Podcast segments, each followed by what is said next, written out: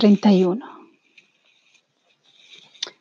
6 de abril del 2020, aquí en Lombardía. Y la semana comienza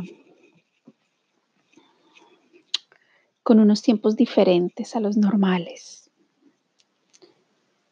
despertándome temprano, nada normal en mí. Pero cuando vi ese sol tan hermoso que estaba fuera de mi ventana, dije, es el momento de levantarse y vivir este día así como viene. Aprovecharlo al máximo. Y aprovechando que mi esposo salió, era su turno hoy de hacer el mercado. Salió muy temprano a hacer su, fila en el mercado, en el supermercado, y hacerle también el llevarle las provisiones a, mi suegra, porque nos turnamos también para ello, porque ella no puede salir. Em, aproveché ese silencio de la mañana para quedarme un momento al lado de la ventana, recibiendo el sol necesité ese momento de vida en todo este tiempo de cuarentena, en donde seguramente hay muchos que se sienten limitados, pero en el total, la total gratitud a la que cada día regalo momentos de mi atención, esa gratitud de gracias, gracias porque porque mi apartamento tiene ventanas y puedo mirar a la calle. Y en la mañana pasa, entra el sol por un lado y en la tarde entra por el otro. Y en esa total gratitud de la luz que recibo gracias a este apartamento que eh, es tranquilo, porque a pesar de estar en un centro habitado con pocas personas, porque no es un pueblo muy grande, tengo la fortuna de no estar en una gran ciudad en donde los edificios están pegados los unos con los otros, en donde de pronto hay personas que no tienen ventanas suficientes para poder ver al exterior. Y en un tiempo de confinamiento seguramente es muy complicado no poder ver al exterior y sentirse casi en claustrofobia. Y en ese tiempo de sol de esta mañana, decidí recibir y empezar a meditar. Y empezar a recibir precisamente de ese rayo de luz de uno de los ángeles que me ayuda a trabajar las sombras en mí. Y por alguna razón, mientras meditaba, volví a quedarme dormida. Tal vez necesitaba descansar bajo el sol.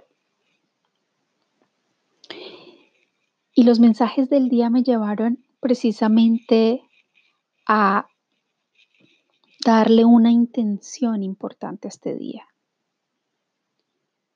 Y esa intención era empezar desde la oscuridad empezar desde la necesidad de ver mis sombras. Me pareció curioso porque yo no, hoy no me sentía deprimida, no me sentía molesta con nada ni con nadie y no, no sentía tener la sombra ahí alborotada y de pronto necesitar trabajarla como en otros momentos cuando estoy viviendo los días, no, de pronto por movimientos hormonales. Pero algo en mí estaba haciendo resistencia, no era evidente. Y al transcurrir de las horas, empecé a sentirme que no tenía la misma motivación y las mismas ganas de hacer las cosas que normalmente hago, desde lo simple, desde limpiar la casa y dedicarle tiempo a escuchar algunas reflexiones en YouTube, videos, mientras limpio, mientras entro en mí, en el silencio de ese momento de limpiar, como llamamos algunos, de karma yoga, mientras dándole tiempo a nuestra, a nuestra casa, también estamos dando tiempo a nuestra vida para no pensar, sobre todo en ese momento, dedicándolo al hacer. Y descubrí precisamente que hoy me sentía aburrida. Esa fue la reflexión en un momento del mediodía, el aburrimiento. Y ahí fue cuando entendí que esa era la sombra que estaba presente en mí. Y que de pronto para muchos seres humanos el aburrimiento no es una sombra. Para mí lo es porque siempre tengo mucha energía y siempre tengo energía creativa para hacer mil cosas. Y hasta cuando no tengo mucha energía, tengo ganas de crear. Es algo curioso. Pues ese fue, esa fue la sombra de hoy. Y mientras la trabajaba, llegaron más mensajes. Y esos mensajes fueron, ok, aprovecha el fuego. Empieza con un momento creativo de autoconciencia, porque estás viviendo en este momento la iluminación. Y dije, estoy viviendo un momento de iluminación, pero si estoy aburrida. Y siguieron llegando mensajes mientras empecé a regar las plantas y a mirar la naturaleza desde mi balcón. Y desde ahí, esa conexión profunda con la naturaleza me dijo, muévete. Algo dentro me dijo, muévete desde ese aburrimiento. Y con un pretexto, dejé las chancletas, me puse los zapatos y bajé a botar la basura y aproveché para abrazar algunos de los árboles que están aquí al lado del edificio porque no podemos salir de las casas a caminar, ni siquiera a la vuelta a la manzana.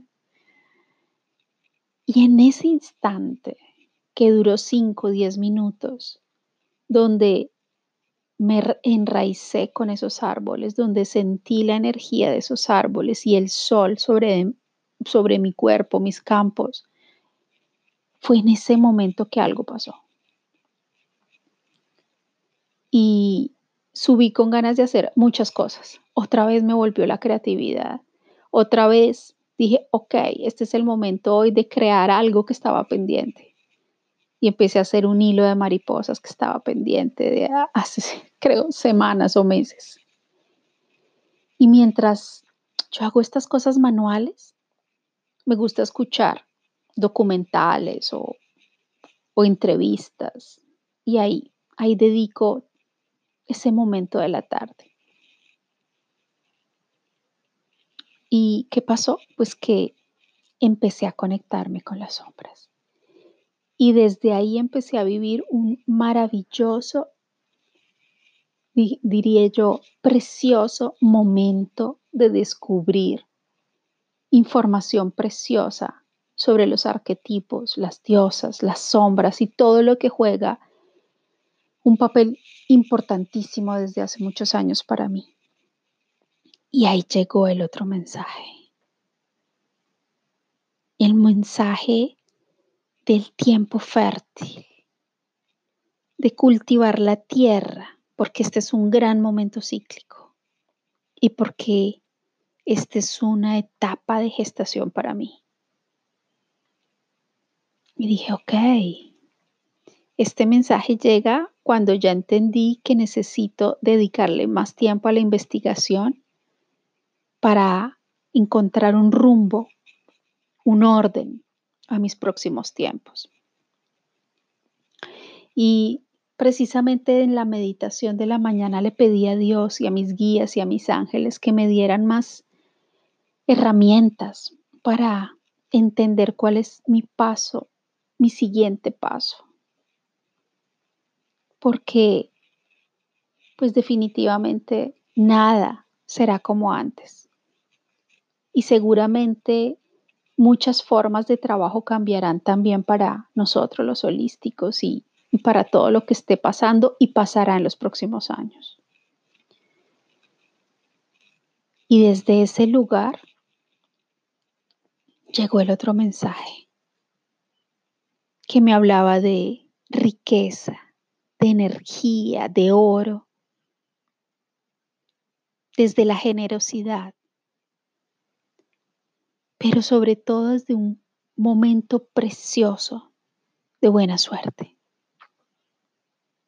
Y me decía, aprovecha el estado de paz de este momento para indagar sobre todas las posibilidades futuras.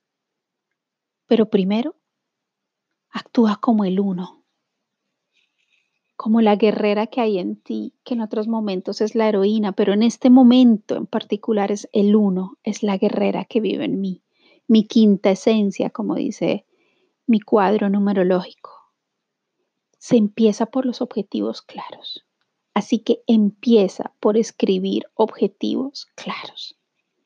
Y ese fue el inicio de un interesante trabajo de la tarde y hasta ahora, cuando empezaron a llegar muchos instrumentos.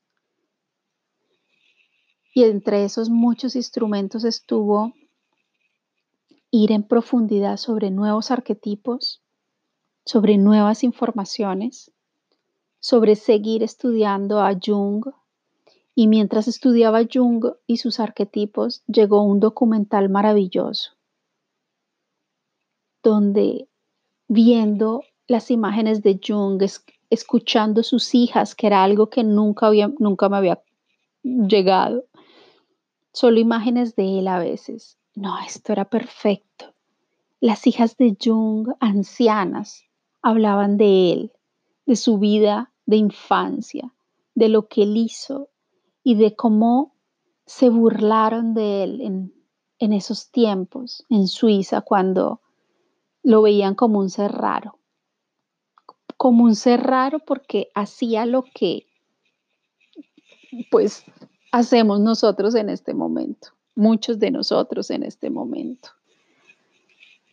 Entrar en contacto con la naturaleza, y perdernos en la meditación contemplativa. Las familias de los amigos de los hijos y de las hijas de Jung en esos tiempos evitaban que prácticamente esa gente se metiera con los hijos y la familia de Jung porque eran el, los hijos del psiquiatra raro, extraño. No le convenía a esos muchachos o a esas muchachas meterse con esa familia de un padre extraño. Y mientras miraba el documental de ese padre extraño, era un padre que se llevaba a sus hijos todo el tiempo en contacto con la naturaleza, a acampar, algo que en esa época no nadie hacía. Y él simplemente se inventó con todos sus viajes de investigación. Se inventó esta forma, las pidió, estas carpas las pidió a Inglaterra. Y era uno de los juegos preferidos con sus hijos en el verano. Ir a un espacio del lago y acampar y vivir de lo simple, de lo natural cada cosa que hizo Jung a pues, comienzos del 900 y igual años más adelante, porque vivieron de todas maneras las dos guerras mundiales, pero fue mostrarse ante esa familia, ante sus hijos, tomando del pelo el gozo, la alegría, haciéndoles vivir el agua, la naturaleza, divirtiéndose de ese mundo simple que él quería conservar a pesar de estar en Suiza. Simplemente quería replicar lo que había visto por el mundo en, esa, en esas excursiones con nativos y con culturas de todas partes. Algo que me gustó, que de alguna forma me identifique con él, es que en un momento de su vida necesitó construir una torre al borde del lago, entre los árboles. Y era un espacio solo para él, circular, con ventanitas pequeñas. Y una de sus hijas respondía a eso cuando hablaba de las ventanitas pequeñas de esa torre y decía que él necesitaba aislarse del mundo que conocía porque era extremadamente sensible y psíquicamente percibía demasiado el mundo exterior.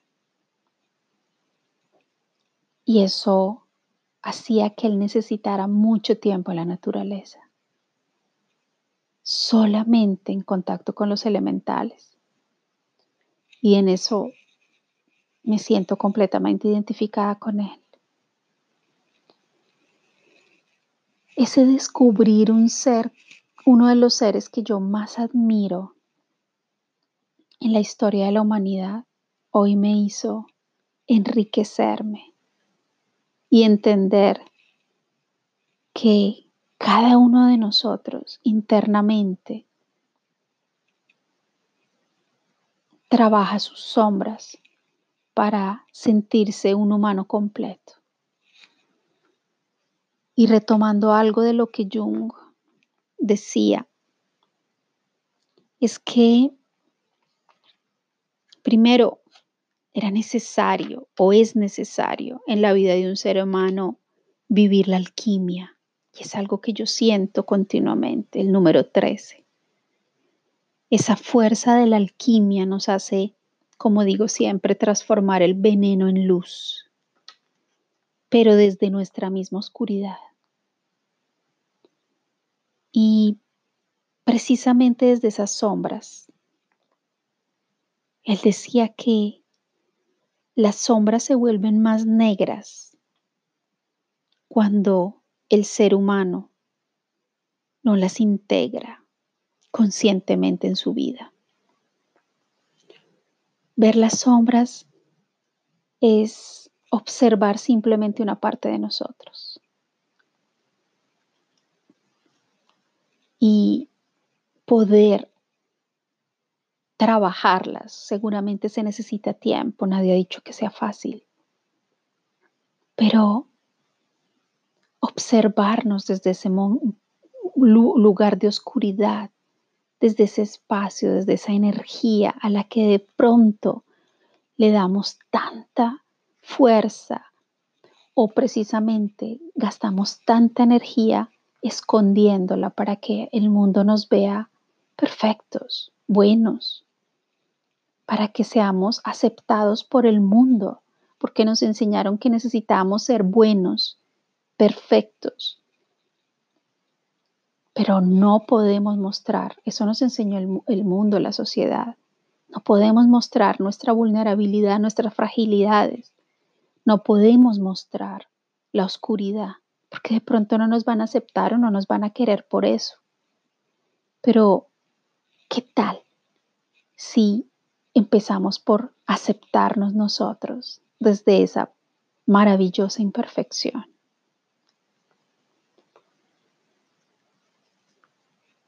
La sombra no es solamente individual, la sombra también es de nuestra familia y hay una sombra en el colectivo tal vez en el lugar donde nacimos, en, ese, en esa ciudad, en ese país. Pero pensando en mucho más allá, tenemos una sombra de la humanidad. Y eso es lo más serio en este momento de cuarentena para, no sé todavía el porcentaje, pero para un alto porcentaje de la humanidad en este momento. Porque si no reconocemos esa sombra de la humanidad en la que nacimos y vivimos continuamente, es inútil seguir viviendo una vida falsa, porque seguirá creciendo esa sombra en la humanidad. Y es allí donde digo que lo que estamos viviendo es uno de los momentos, creo yo, de mayor iluminación para quien quiere realmente transformar y transformarse.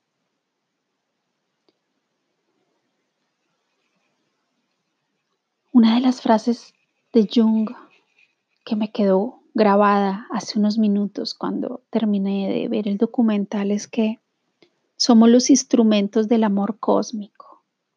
Y aunque él mismo decía que no entendía y no sabía qué cosa era el amor, pues a su manera, desde esa alquimia y de esos mandalas que le gustaba crear, él sintió que ese centro, ese núcleo, era el lugar de Dios.